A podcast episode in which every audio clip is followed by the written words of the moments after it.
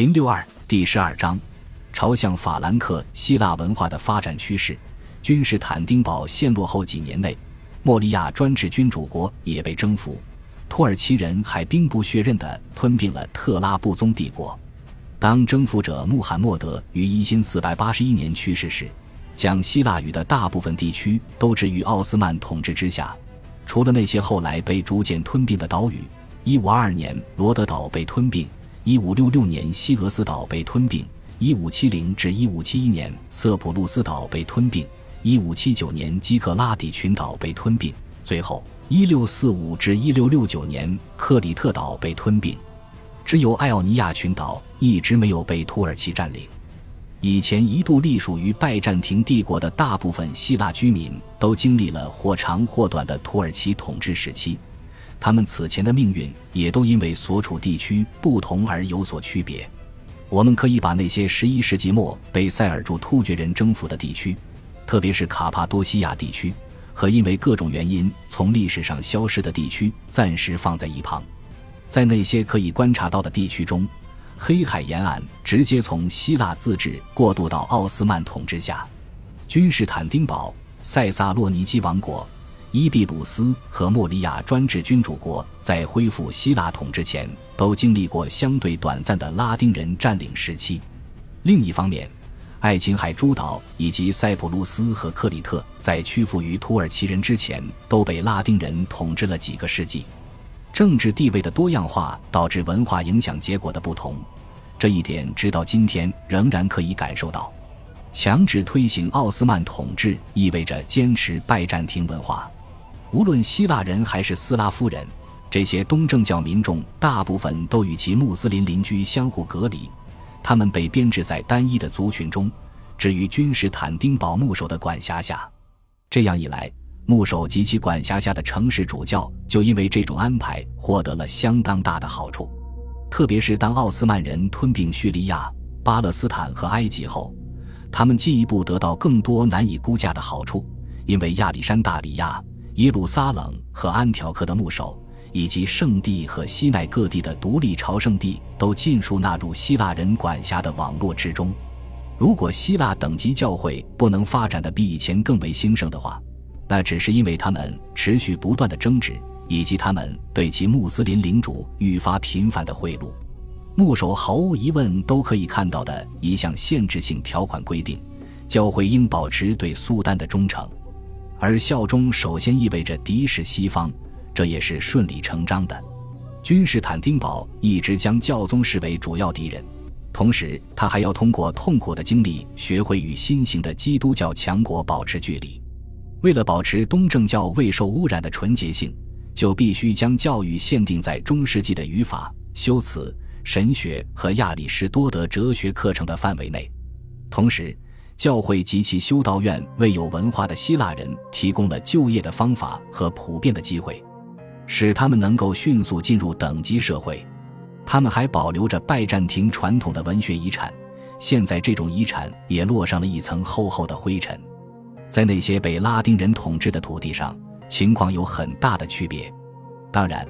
我们还不能说当地人就欢迎这些殖民者，甚至在塞浦路斯也是同样。狮心王理查一世的到访显然受到了热烈的欢迎。对于地位较高的农民来说，情况有些不同。他们肯定对新主人强加给东正教教士的那些限制和羞辱感到愤怒。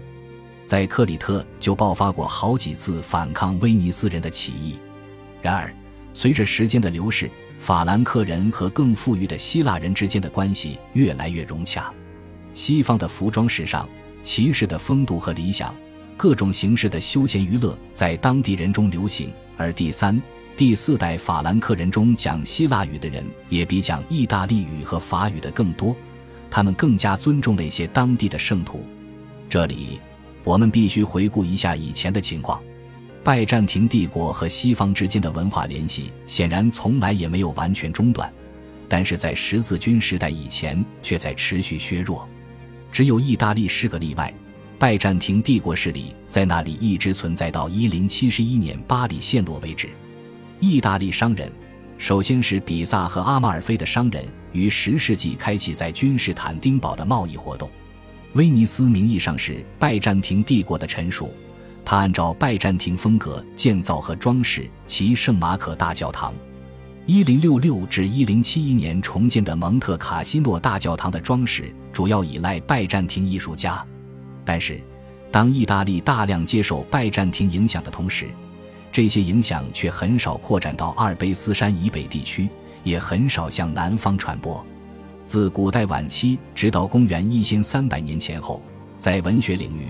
除了几部圣徒传记外，事实上没有拉丁作品被翻译为希腊文。地中海东西区域之间的文化差异不断缩小，这一点特别清楚地表现在十三世纪以后的文学发展上。例如，这个时期之后出现的浪漫文学作品，都是最能吸引今天读者的拜占庭文学，他们也是现代希腊文学的先驱作品。大部分拜占庭时期的文学作品都具有特殊的写作风格，这是处于其文化环境之外的人很难欣赏的。他们大多是神学的，很多是遵循特定的语言规则写作出来的，这就要求多年的学习，而这些规则越来越远离口头语言。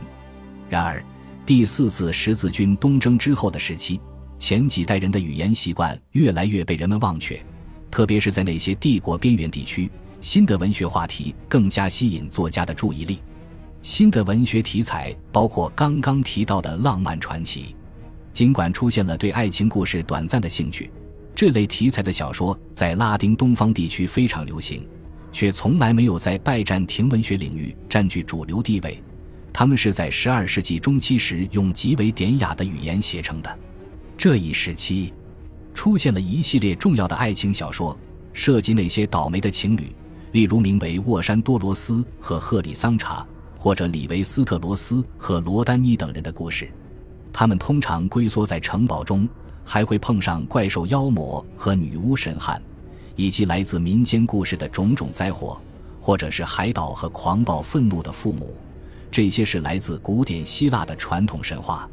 在这样一个混合文化的背景下，这些文本非常受欢迎。这一点可以从其中几个特点得到说明。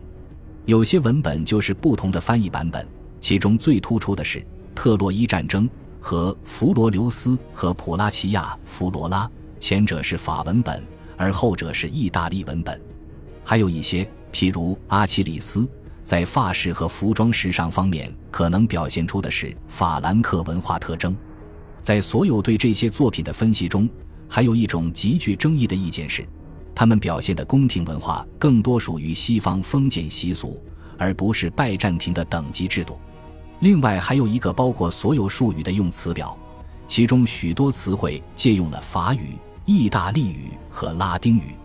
而且这些情侣之间的关系被描写成西方流行的方式，确定无疑属于西方的爱情习俗。也许与浪漫传奇中隐含的对个人关系的关注有关。显然，个人的自我感觉以及他对周围环境的反应也重新引起了人们的兴趣。就此而言。我们发现，有斯提凡诺斯·萨奇里基斯这类陷于雷西穆诺之夜众多女士热烈追求中的人物，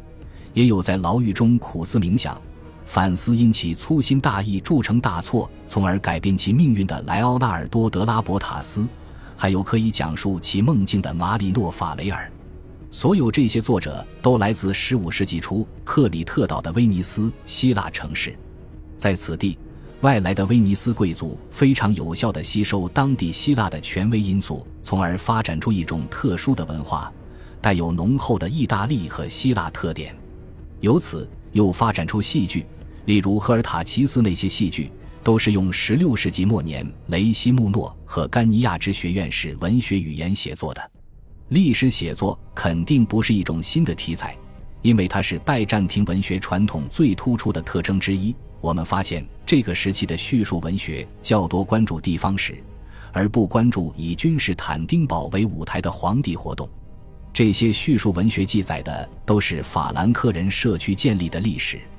因此，从十四世纪末以后，出现了莫利亚编年史，记述上普利特的威廉和杰弗里维利哈登如何用骑士方式于一千二百零五年控制整个伯罗奔尼撒半岛。使这段历史在此后一百多年继续流传，并以多种版本保存至今。这段历史以多种版本保存下来，也说明当时不断发展的社会具有多元文化的特点。这一点也反映在持续争论的问题上，即这部编年史最初究竟是用法语还是希腊语写作的。托科编年史的情况就更为清晰，该书没有使用其他语言，而是使用希腊语写作。尽管它涉及的是统治该法罗尼亚的意大利希腊人王朝的历史。这部由利奥条斯马克海拉斯撰写的关于卢斯格南君主的历史叙述生动，具有明显的塞浦路斯经典语言规范和用词特征。其中描画宫廷生活的小插图，给人留下了混杂社区浓厚的地方特征的深刻印象。恭喜你又听完三集，欢迎点赞、留言、关注主播，主页有更多精彩内容。